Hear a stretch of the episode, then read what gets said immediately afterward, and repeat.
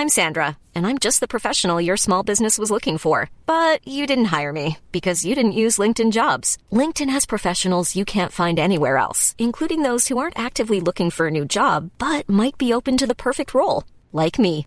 In a given month, over 70% of LinkedIn users don't visit other leading job sites. So if you're not looking on LinkedIn, you'll miss out on great candidates like Sandra. Start hiring professionals like a professional. Post your free job on linkedin.com/people today.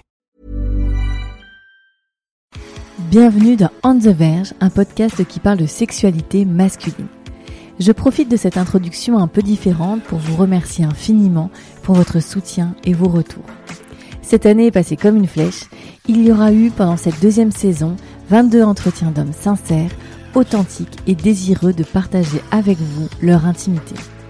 Pour clôturer donc cette deuxième saison riche en émotions et réflexions, je vous propose de retrouver pendant les deux mois d'été, tous les 15 jours, un invité qui vous a ému, touché, bouleversé, questionné ou même inspiré.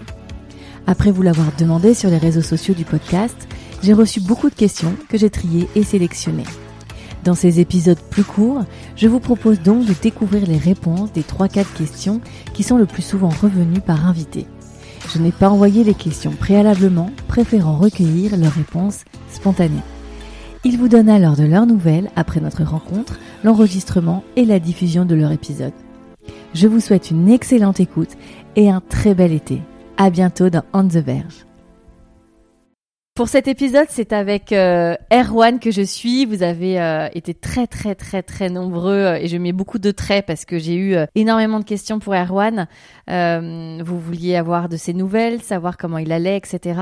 Donc j'ai au maximum mutualisé les questions. Mais voilà, je pense que ces épisodes, enfin l'histoire d'Erwan qui a été en deux épisodes, vous a beaucoup marqué. Fait parvenir à Erwan absolument toutes les mails et les messages qui ont été nombreux. Alors je vais commencer par la première question qui est évidemment revenue beaucoup. Déjà j'ai beaucoup de, de gens et de socionautes qui m'ont dit merci Erwan. Est-ce que cet épisode t'a fait du bien? As-tu des retours de tes proches? Et comment vas-tu? Donc c'est la première question qui est en plusieurs tiroirs Erwan.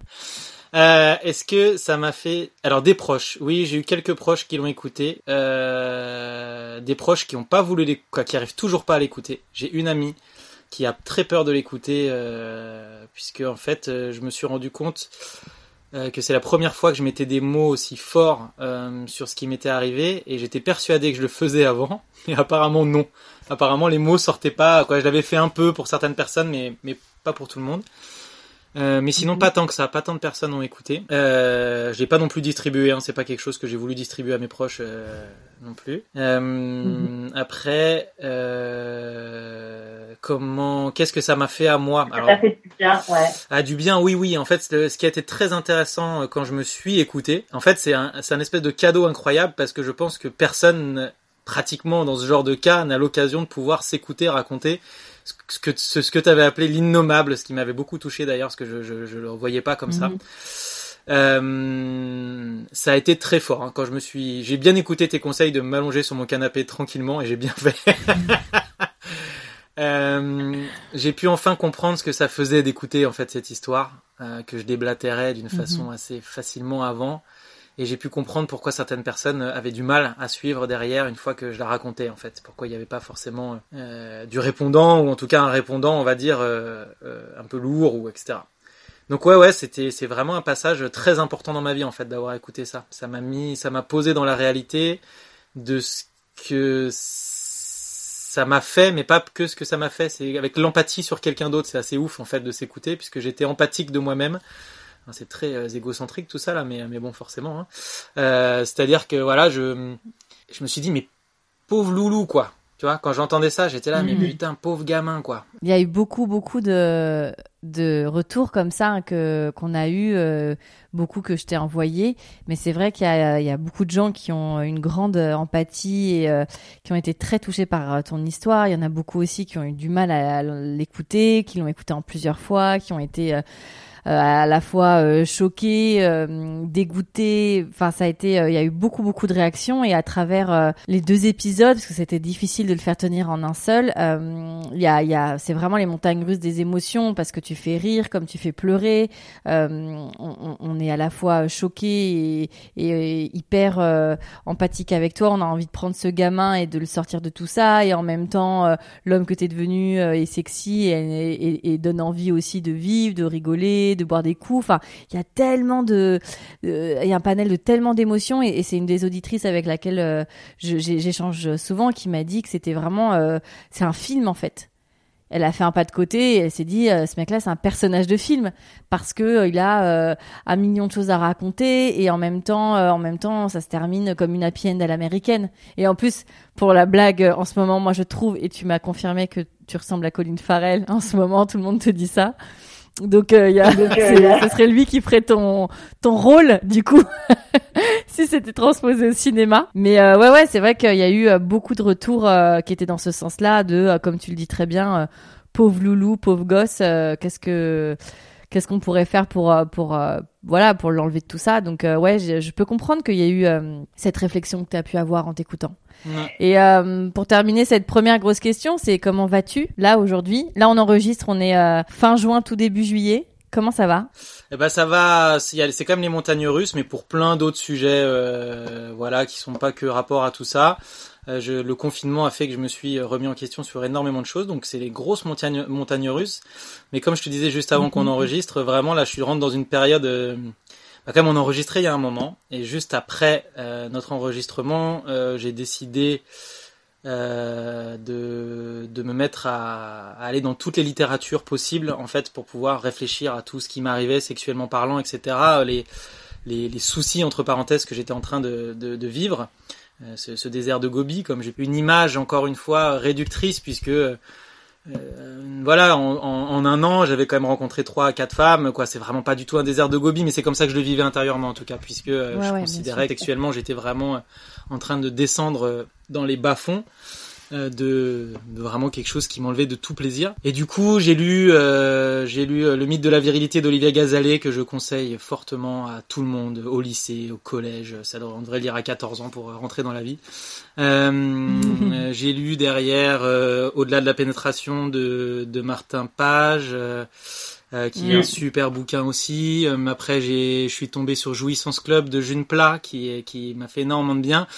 Euh, voilà, j'ai enchaîné d'autres petits bouquins aussi comme ça autour de ça. J'ai échangé avec des amis autour, avec des femmes que je connais.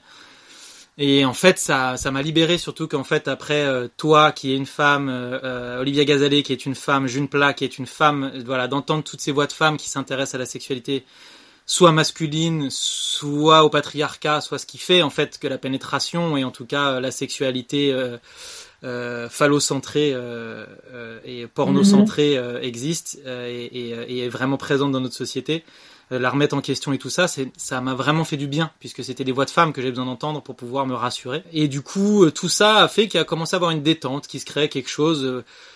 et puis en fait, je me suis rappelé que je sais pas si on en a parlé au, au l'enregistrement qu'on a eu avant, mais me suis rappelé la première fois en fait que je me suis intéressé au sexe. Mais si on avait parlé, c'était un espèce de petit tantra allemand là que j'avais acheté, euh, incroyable, euh, que je trouvais génial. Mais la base de ma sexualité, je l'avais construite sur toute une sexualité autour du soft sex, quoi, de tout ce qui était ce qu'on met entre parenthèses mhm. des préliminaires. J'aime pas du tout ce mot, mais euh, mais mais le sexe hors pénétration. Et je me suis re-révélé à ça en fait. La vie a fait que pendant toutes ces années, je m'étais petit à petit engouffré dans dans avec les femmes que j'ai rencontrées, etc., qui elles aussi hein, sont autant manipulé que moi par, par tout ça, euh, m'était réengouffré vers quelque chose de vraiment pas centré sur ce que j'aimais et je me redécouvre là. Et puis à force aussi de d'évolution dernièrement, de d'avancées euh, thérapeutiques, il y a vraiment un, un, il y a eu un décrochage avec une, jeune femme que j'ai rencontrée qui est venue me voir juste après le confinement, euh, qu'on a on avait discuté pendant tout le confinement et, euh, et, voilà, qui j'ai assumé ma sexualité avec euh, ses problèmes et sans ses problèmes, et ça fait qu'en fait, c'est voilà, comme je disais juste avant, j'ai vraiment, je, j'ai vécu pour la première fois une sexualité sans peur, et ça, ça, ça fait que je peux raconter par rapport au sujet qui est celui, d'ici, ça va bien, parce que là, je pars même dans quelque chose de contraire, je deviens très actif et, euh, et, sans peur, donc en fait, ça crée plein d'émotions euh, très adolescentes euh, avec euh, voilà le cœur qui bat à 100 à l'heure à chaque fois que, que je me mets en relation avec une femme, que ça soit de façon digitale, euh, une sexualité digitale ou une sexualité dans la réalité. Et, euh, et ça me fait énormément de bien. J'ai l'impression de revivre. C'est même un peu fort à des moments. Je pense je suis très sensible, donc à des moments ça ça, ça tape fort, mais mais j'arrive un peu à décrocher la sexualité des émotions, quoi, des sentiments, pas des émotions, et les choses à leur place. Donc ça va bien, ça va très bien même là-dessus. Bah c'est cool. C'est hyper cool. On, s'était un peu parlé pendant le confinement et puis on prend des, des news, mais c'est cool de savoir que ouais, euh, ça va, ça va et que euh, et que comme tu disais, le mojo revient et que, enfin c'est top. C'est hallucinant de quand, quand on se libère euh, intérieurement, comment l'extérieur arrive à soi, mais comme euh, les portes s'ouvrent quoi. C'est impressionnant. J'avais jamais vécu ça. C'est cool. J'espère que ça va durer encore euh, longtemps. J'avais une autre question pour toi. Alors là, c'est on est les gens ont vraiment été très euh, à l'écoute hein, du, du des épisodes. Euh, Il y a une jeune fille qui me dit j'aurais aimé en savoir plus sur la conversation avec Maeva à Barcelone quand Erwan dit qu'elle a su bien lui parler par rapport à d'autres qui ne savent pas parler aux hommes. C'est arrêté net quand je pensais justement qu'il allait donner des détails qui peuvent servir. Coucou Maëva, parce que c'est une des seules qui écoute ce podcast, je crois. Donc euh, voilà, je pense qu'elle va écouter ça aussi. Coucou Maeva. Elle sera Alors, contente d'entendre ses, ses compliments et de savoir que. Écoute, euh, ce qui s'est passé, c'est que bah déjà c'est quelqu'un de, c'est une femme très chaleureuse hein, déjà de base, hein, méditerranéenne, euh, voilà, vraiment il y a ce côté Mhm. mère juive, tout en étant quoi, qui mère juive j'entends, hein, mais vraiment, vraiment, vraiment euh, pff, d'une chaleur incroyable. Donc déjà ça, ça aide énormément forcément parce qu'on se sent tout de suite englobé par quelque chose de rassurant. Après, par dessus ça. En fait, ce dont on a parlé, c'était euh, bah, comme moi à ce moment-là, mon corps me lâchait. On a commencé à parler de sexualité et de, de, de- de tout ce qui peut être au- autour de des peurs euh, que je pouvais avoir, autour de la jouissance euh, rapide, autour de pas bander, autour de tout ça. Et en fait, elle, m'a juste dit un truc, mais qui a été génial. Elle fait, mais moi, j'adore quand un homme jouit. Et d'ailleurs, au contraire, quand je vois que c'est qu'il va peut-être venir, je le chope. Elle me dit, je mets mes mains sur ses fesses, je chope ses fesses, je le colle à moi et je lui dis, tu penses, en gros, elle me dit, tu penses à rien d'autre et t'y vas, quoi. Voilà. D'accord. Et ça, ça fait juste du bien, parce qu'en fait, c'est justement ça qui fait qu'il y a un manque de lâcher prise, c'est qu'à ce moment-là, on passe, moi, en tout cas moi, je ne pense pas à rien d'autre. Je suis en train de me dire, putain merde, je suis en train de jouir. Est-ce que l'autre, c'est le bon moment pour elle? Donc c'est presque aussi simple que ça. Elle t'a encouragé, euh, elle t'a encouragé à être dans ton plaisir et à ce moment-là, quand ça arrive, complètement euh, te laisser à 100% dans, le- dans, dans ce moment-là à toi, rien qu'avec toi, c'est ça? Bah du coup, moi non, puisque du coup, nous, il se passe rien entre nous, vu que mon corps disait non, non. Oui, enfin pas toi, toi, mais le, oui. Ouais, ouais, elle me, elle me parlait de comment elle était avec les hommes, puisque là, on pouvait surtout que parler. Et du coup, c'est de ça, Mhm. c'est, c'est ça qu'elle m'a dit. Et j'ai, ça m'a fait du bien aussi d'entendre une femme dire ça, même pour le reste, pas que pour elle, pas que pour une relation avec elle, Mhm. pour, pour d'autres. Ok, très clair. Une question. Après, euh, si tu veux pas que je la diffuse, hein, je la diffuserai pas, Erwan. Alors c'est Erwan. As-tu vu Claire finalement? Comment cela s'est-il passé? Mais, euh, mais oui, oui, j'ai vu Claire. Il s'est rien passé du tout. Ce qui s'est, ce qui s'est passé en fait, euh, ce qui s'est passé pour moi, c'est que je me suis rendu compte euh, que je sexualisais énormément euh, mes ex en général, pas que Claire en fait. C'est-à-dire que si je devais, je me suis posé la question après, si je devais en fait euh, repenser à toutes mes ex, je crois que je pourrais recoucher avec toutes mes ex quoi, sans exception. Et, euh, et du coup, il y a cette tension qui se crée par rapport à ça, et ces désirs qui se créent par rapport à ça dès que je revois une ex, pratiquement n'importe laquelle. Euh, mais la, ça rejoint un peu euh, euh, ce que je crois avoir dit une fois, mais euh, c'est qu'en fait, je me, je me rendais pas, je me rends pas compte que voilà, c'est des femmes qui m'ont aimé et que à ce moment-là, ça m'a ressauté aux yeux. C'est quelqu'un qui veut me voir parce que elle a ses raisons, mais en tout cas, pas lié à ça en tout cas. Et moi je pensais que c'était vachement lié à ça. Bon après c'est une, une femme qui est très portée sur la sexualité euh, de, de, de, manière tout à fait sans aucun souci. Hein, mais voilà donc du coup je me, moi je me dis bah du coup ça va être possible. Mais en fait je pense que je joue. euh, il se joue encore un jeu. euh, Claire représente énormément ce que pourrait représenter ma mère. Donc il se joue un jeu dangereux et un jeu euh, et un jeu malsain en tout cas avec elle, pas avec d'autres ex, hein, mais en tout cas avec elle. Euh, Ok. que voilà, il s'est rien passé de plus. Moi, ça me, je sais pas, elle joue au chat à la souris. Des fois, je veux bien lui reparler, mais elle est plus là. Enfin bon, ça bon, moment, ça me saoule. Donc euh, voilà, il y a pas, il s'est rien passé de spécial. Ok. Euh, après, il y a pas mal de questions euh, sur euh, ta psychanalyse, donc euh, je vais essayer de de faire une grosse question avec plusieurs euh, plusieurs degrés. Donc, euh, dans quelle approche se situe ta psychologue, donc dont tu parles et dont tu es assez proche? Est-ce que c'est de la psychanalyse, de l'approche cognitive et comportementale, humaniste, existentielle, systémique, intégrative? Donc, je crois que c'est quelqu'un qui s'y connaît. Ensuite, c'est comment l'a-t-il trouvé? Donc il y avait eu cette question, euh, il y avait une jeune femme qui avait eu besoin de, de cette info, donc je, je, sais pas si tu en rappelles, tu m'avais donné, euh, tu m'avais donné, euh, bref, les références que je lui avais transmises. Qu'est-ce qui a fait que ça a si bien fonctionné avec elle et pas avec les autres? Est-ce que ce travail sur toi est éprouvant? Cette éprouvé est-il plus bénéfique que ces douleurs d'avant? Comment vit-il ce travail finalement? Fais gaffe, tu vas faire encore deux épisodes avec des, des questions comme ça. alors. Euh... J'ai déjà prévu que le j'ai déjà prévu que le tien soit un peu plus long que les autres, mais euh... non non mais je, je... alors je vais essayer de faire court. Psychologie intégrative que je fais, donc forcément ça vient intégrer toutes les toutes les autres écoles qui ont été citées avant quelque part, puisque c'est le but de la mhm. psychologie intégrative, c'est d'intégrer le maximum euh, de techniques possibles, parce que voilà ils ont vu au fur et à mesure, moi je me suis renseigné un peu, ils ont vu au fur et à mesure que bah, certaines avaient leurs limites, donc le but était vraiment de d'intégrer le maximum pour qu'en fait ça soit le, pass, le, le, le, thérapeute qui s'adapte au patient et pas le patient qui s'adapte au thérapeute, ce qui est souvent le cas. Si on fait du lacanien, euh, je peux dire j'ai essayé le lacanien, si on donne pour répondre un peu à la question aussi, est-ce que j'ai essayé d'autres choses? Oui, j'ai essayé le lacanien. Euh, le, le côté toujours en retard, tu sais pas si ça va durer 10 minutes, 45 minutes, euh, nanana, nanana. Euh, j'ai un pote hein, qui continue à le faire. Moi, très peu pour moi, ça m'a rendu ouf. Je suis parti tout de suite. Euh, et après, moi, c'est la deuxième psy que j'ai trouvé en fait, donc ça arrivait assez vite. Moi, je l'ai trouvé bah, dans toutes les bonnes choses que m'a apporté Claire euh, de par sa thérapie. C'est la thérapeute de Claire qui m'avait indiqué le regroupement de thérapeutes dans lequel ma thérapeute est. Je donnerais pas, j'avais réfléchi à ça, je me dis que la question est tombée, je donnerais pas le groupement de thérapeutes ici parce que je pense qu'ils sont pas beaucoup et c'est pas c'est pas un endroit où donner ce genre d'informations. Mmh. Euh, donc, euh, je crois qu'ils sortent tous d'une école qui s'appelle la NFL ou un truc comme ça, qui est fermée aujourd'hui. Mais ça, je crois que c'est l'école de laquelle ils sortent. Euh, mhm. Nouvelle faculté libre, je crois, à Paris. Bon, voilà. Euh, c'est alors après, dans les autres questions, parce qu'il y en avait beaucoup. Est-ce que ça marche? C'était voilà comment voilà donc est-ce que ça a bien fonctionné pour alors pourquoi ça a, ça a bien fonctionné avec elle et pas avec les autres? Est-ce que ce travail sur soi est éprouvant? Est-ce que cet éprouvé est-il plus bénéfique que tes douleurs d'avant? Comment tu vis ce travail finalement? Ok. Alors, il y a deux travaux que je mets en place en, parallèle qui sont avec la même thérapeute. C'est euh, ma thérapie individuelle une fois par semaine, que je tiens quand même depuis maintenant 6 euh, ans. Et euh, 6 ans et demi, on va dire. Et un groupe de thérapie une fois par mois qui dure une journée et demie dans l'approche intégrative aussi, avec ma psy et un autre psy que je fais depuis 6 ans. Pratiquement 6 mois après, j'ai commencé direct. Euh, donc, est-ce que c'est éprouvant? Oui, puisqu'en fait, c'est c'est euh, c'est à base de c'est à base de 4 4 euh, et 10 et 14 heures de thérapie par mois en moyenne. Euh, si ce n'est plus des fois quand euh, quand quand je fais plusieurs séances par semaine quand il y a vraiment des gros breakdowns. Est-ce que c'est éprouvant? Ça l'est totalement. C'est-à-dire que je comprends totalement que les gens n'arrivent pas à y aller. C'est-à-dire qu'en vivant ça, avec ce que j'ai vécu, bien entendu, hein, j'ai plein d'amis qui ont fait des thérapies de deux ans, ils vont très bien après voilà, ça dépend ce qu'on a vécu avant, ce qu'on a, ce qu'on a réglé, bien entendu.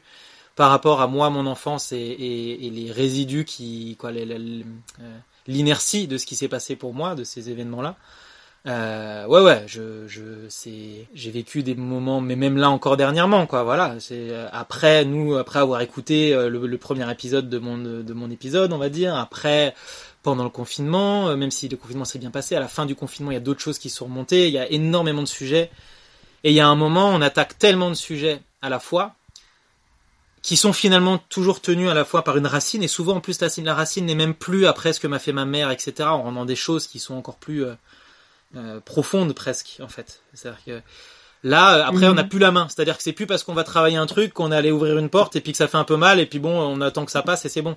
Ça continue non-stop en fait. C'est-à-dire que c'est trop tard. On a ouvert des portes, c'est fini maintenant quoi. C'est-à-dire qu'on peut plus revenir en arrière. Donc c'est éprouvant. Moi, je euh, j'ai fait quelques tests cognitifs dernièrement. Euh, sur 21 d'anxiété, je suis à 15. C'est énorme. C'est alors en dépression 2. Peut-être pour ça que j'arrive à faire autant rire les gens en parlant d'atrocité. Mais par contre, euh, par contre, en, anxiété, je suis à 15. Donc en gros, je suis bon level. mais bon, c'est pas une surprise. Hein. Je pense qu'avant de faire le 5 ans avant de faire le test, je devais être à 20 sur 21, tu vois. Donc voilà. Et maintenant que je les choses se calment, ce qui est beaucoup plus compliqué, c'est euh, qu'en fait je vois plus, plus on voit, plus on est calme, plus on voit. Donc plus on voit, plus ça tape fort aussi. Donc en fait c'est comme si ça s'arrêtait jamais quelque part, puisqu'en fait les, potards baissent euh, la souffrance baisse, mais comme les potards baissent avec, euh, on a l'impression que ça tape toujours au maximum. Quoi. Mais je ne changerai en, en rien, c'est-à-dire que les problèmes que j'ai aujourd'hui sont vus avec clarté, sont vus avant que, si on doit prendre l'image d'une vague, avant, la vague était déjà en train de déferler sur moi et me, et me noyer, que je, je me rendais compte que les émotions montaient. Maintenant, je commence à les sentir en haut de la vague, donc je suis presque prêt à surfer. Et petit à petit, bah, je, remonte en amont et pour certaines émotions, des fois, je les sens venir, je les sens arriver presque avant que la vague parte et je peux, euh, je peux rester beaucoup plus tranquille. Donc c'est, j'ai la liberté de voir. J'ai pas la liberté de plus souffrir, mais j'ai la liberté de voir. Waouh. Euh, tout à fait. C'est euh, c'est fort ce que tu dis, enfin, on en avait déjà parlé, mais euh, c'est euh, très euh, très sage effectivement cette liberté de voir, mais de plus de pas maîtriser sa souffrance. C'est un une bonne transition avec avec la une autre partie de la question, surtout ta ta, ta psy. que penses-tu du concept de la de résilience développé en psychologie par Boris Cyrulnik? Trouve-t-il que cela peut s'appliquer à ce qu'il fait de son histoire? Que tu voilà, est-ce que c'est quelque chose que tu conjugues la résilience? Alors la résilience, pour être sûr, pour me rappeler exactement ce que c'est, parce que résilience, j'en ai une définition dans ma tête, mais elle est très vague, c'est un concept qu'on entend tout le temps. Résilience, pour moi, c'est de... C'est... Euh, comment je pourrais l'expliquer? Si je devais l'expliquer, tu vas me dire si tu vas me dire c'est ça, toi, mais... Bah, c'est de réussir à, c'est de réussir à vivre avec ce qui nous est arrivé et de continuer quoi d'avancer et de et de et de et de pas être submergé justement comme on vient d'en comme on vient d'en parler. C'est ça. Ça enfin globalement c'est un phénomène psychologique qui consiste pour un, individu euh, qui est traumatisé hein, à prendre acte de l'événement traumatique de manière à ne plus ou pas vivre dans le malheur et à se reconstruire d'une façon socialement acceptable bah, c'est la définition de la résilience. Ouais, ouais, bah, alors si c'est la définition de la résilience, quelque part la résilience dans ce cas-là, c'est une conséquence, c'est pas une cause. C'est-à-dire qu'elle va être la conséquence d'un travail, elle va pas être la cause de quelque chose. Donc finalement, j'ai j'ai pas la main dessus, je vais pas rechercher la résilience ou donc je je peux pas trop en parler. C'est-à-dire que c'est c'est je pense pas qu'il y ait vraiment de réponse là-dessus. C'est-à-dire la résilience c'est un fait. C'est-à-dire qu'il y en a qui sont résilients, qui arrivent à être résilients, peut-être qu'ils sont de nature, je pourrais pas répondre ça.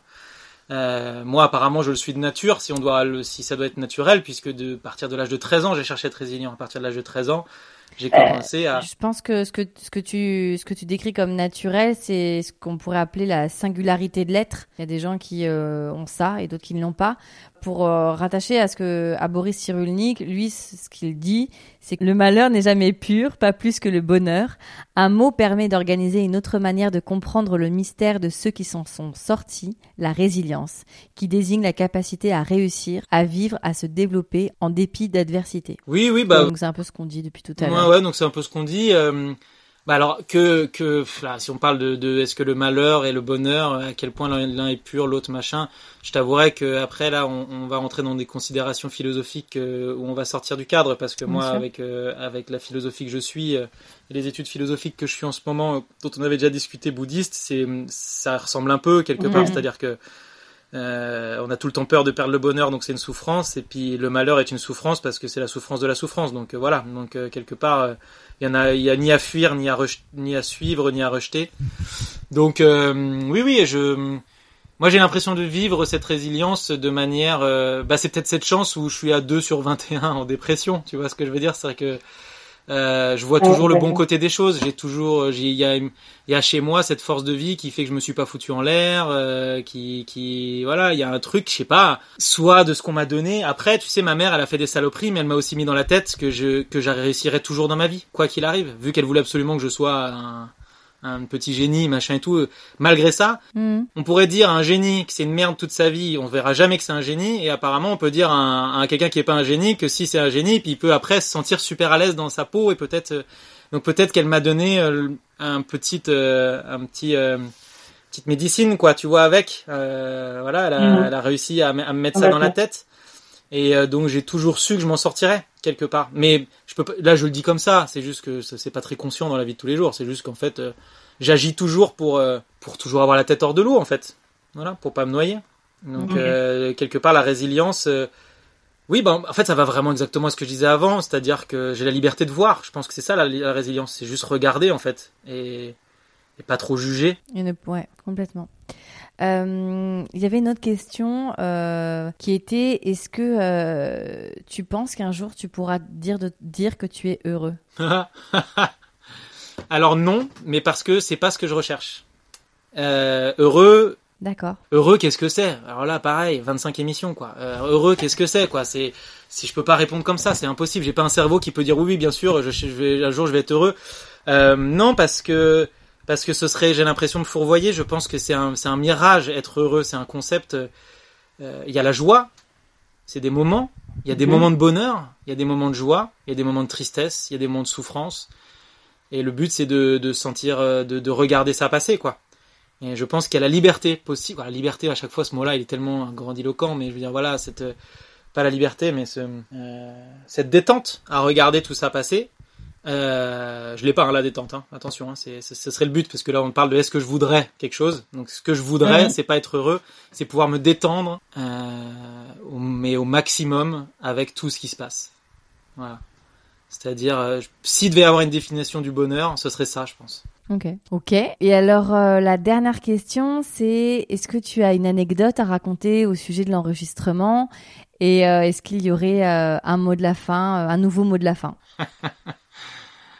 Euh, une anecdote Non, il n'y en a pas vraiment. Je réfléchis, mais... Moi, j'ai une anecdote, c'est que ton livre de cuisine est extraordinaire et que celui que tu m'as offert qui est super et que du coup, je, je, je l'ai dans ma cuisine, il trône en belle place et je, je, m'en- je l'utilise euh, ré- régulièrement et c'était trop cool. C'était un super cadeau. Braise-moi Ouais. braise-moi avec le mi-cuir au chocolat. Braise-moi. Ouais, avec le mi-cuir au chocolat et la tarte au poil et il y en a des tonnes et des tonnes. C'est à mourir de rire, Et, euh, ça Euh, non, c'est trop cool.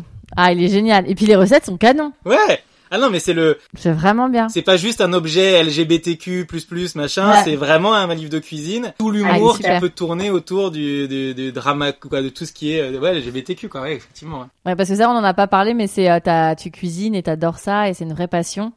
Et du coup, quand t'es, quand t'es venu à l'enregistrement, tu es venu avec des pâtisseries japonaises qui étaient trop bonnes, que j'ai gobé, euh, genre le lendemain. Et ce livre, euh, Braise-moi, et ouais, c'était trop bien. Et, du... et euh, un nouveau mot de la fin? Tu changerais, tu aurais quelque chose à rajouter? Parce que on enregistre que il y a combien de temps maintenant? Bah, il y a bientôt Oh. cinq mois. J'ai une mémoire de poule. C'est ça, on a enregistré début février. Ouais. Euh, finalement, le côté euh, trouvez-vous une putain de psy me fait beaucoup rire, mais euh, mais mais c'était c'est- c'était c'était à moi que je parlais à ce moment-là euh, parce que tout le monde n'a pas forcément besoin de, de, de, de ce chemin-là et je le souhaite à personne d'ailleurs. Si, si si tout le reste du monde n'avait pas à faire ce chemin-là et que moi, je le prendrais sur moi sans problème. Mais euh, mais euh, du coup non, pas vraiment. Bah pff, on a parlé de résilience là, donc donc pour moi par rapport à ce qui se passe. Pour ceux en tout cas qui se trouvent dans des difficultés, euh, qu'ils soient hommes ou femmes, là vraiment j'ai pas du tout envie de faire de différence, euh, quelle qu'elle soit. On est tous dans le même bateau hein, quelque part là aujourd'hui. On est dans une génération où, où je, vraiment je sens qu'on est tous dans le même bateau. Euh, j'ai vraiment apprivoisé ma vulnérabilité de façon forte ces derniers temps, et les gens ne m'ont jamais autant aimé. J'ai jamais autant de retours. Euh, de de gentillesse d'amour que depuis que je euh, j'ai- j'arrive à avoir plus peur en fait. C'est- juste ça hein. c'est pareil c'est une conséquence hein, d'être vulnérable. C'est pas une cause. J'ai pas décidé depuis d'être vulnérable. Et euh, et donc le mot de la fin ce serait ça. Ce serait que bah hum, c'est possible quoi. Quel que soit le niveau dans lequel on se trouve moi j'arrive d'assez loin quand même. Euh, il y en a d'autres qui arrivent de plus loin quand même. Mais voilà je c'est possible d'avoir une vie sexuelle épanouie. Je commence, à... je l'ai eu avant. Hein. En vrai, on a quand même parlé de trucs vachement glauques, mais si on Mhm. prend étape par étape aujourd'hui, Non, on a parlé de trucs euh, super sympas aussi. et des trucs chouettes et y a ouais. même si je le vivais à l'époque dans une recherche euh, sans fin, panier percé, etc., euh, du coup qui me satisfaisait pas, maintenant les souvenirs sont sont de plus en plus joyeux. Ce qui est incroyable, c'est qu'une fois qu'on qu'on qu'on change un mode de pensée, finalement même les mauvais souvenirs en deviennent bons, parce qu'en fait on les voit comme une construction qui a amené à ce moment-là euh, plus paisible. Donc voilà, j'ai envie de dire que quel que soit vos, à tous ceux qui sont déjà à l'aise dans leur sexualité, mais kiffez, et à ceux qui ne le sont pas, bossez quoi. Mais n'ayez pas peur. Les résultats, ils sont, ils sont à la plus haut que ce qu'on peut espérer. Vraiment. Moi, j'espérais pas euh, pouvoir euh, ressentir mon corps comme aujourd'hui, euh, ressentir euh, ma sexualité comme aujourd'hui, et c'est que le début, parce que là, c'est vraiment que le début. Je redescends l'adolescence, comme j'ai dit, là, je, je repars à 16 piges et j'en suis reparti pour 15 ans jusqu'à maintenant, quoi, tu vois.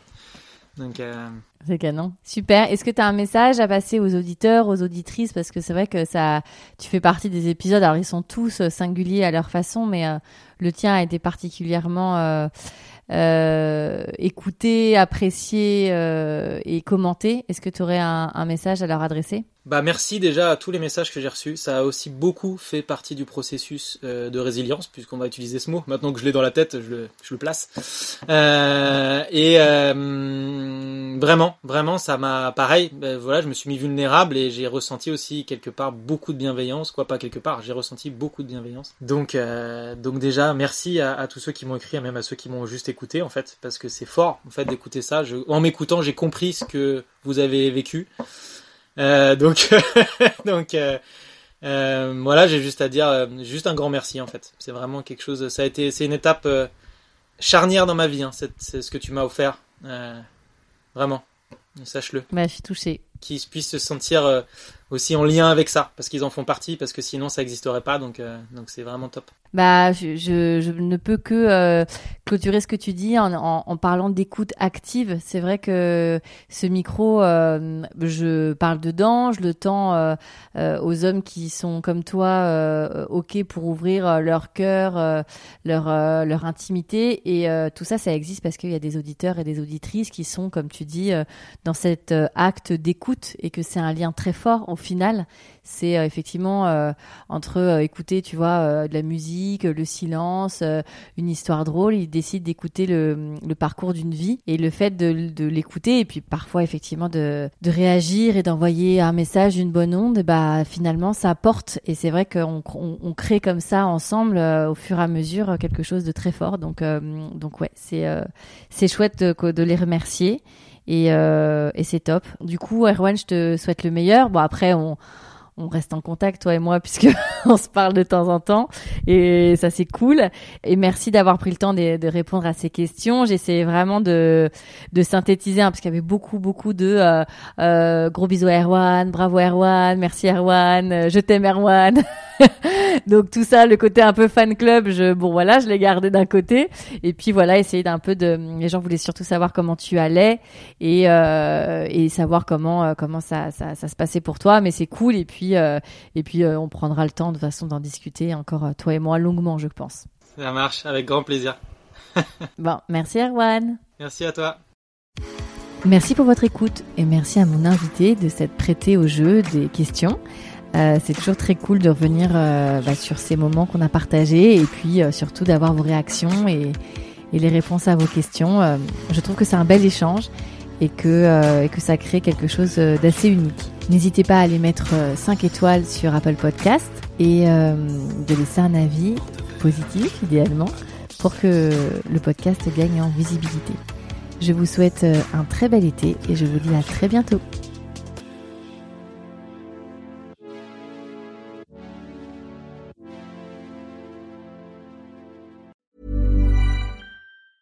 Hi, I'm Daniel, founder of Pretty Litter. Did you know cats tend to hide symptoms of sickness and pain? I learned this the hard way after losing my cat, Gingy. So I created Pretty Litter, a health monitoring litter that helps detect early signs of illness by changing colors, saving you money and potentially your cat's life. Pretty Litter is veterinarian developed, and it's the easiest way to keep tabs on your fur baby's health right at home. Go to prettylitter.com and use code ACAST for 20% off your first order and a free cat toy. Terms and conditions apply. See site for details.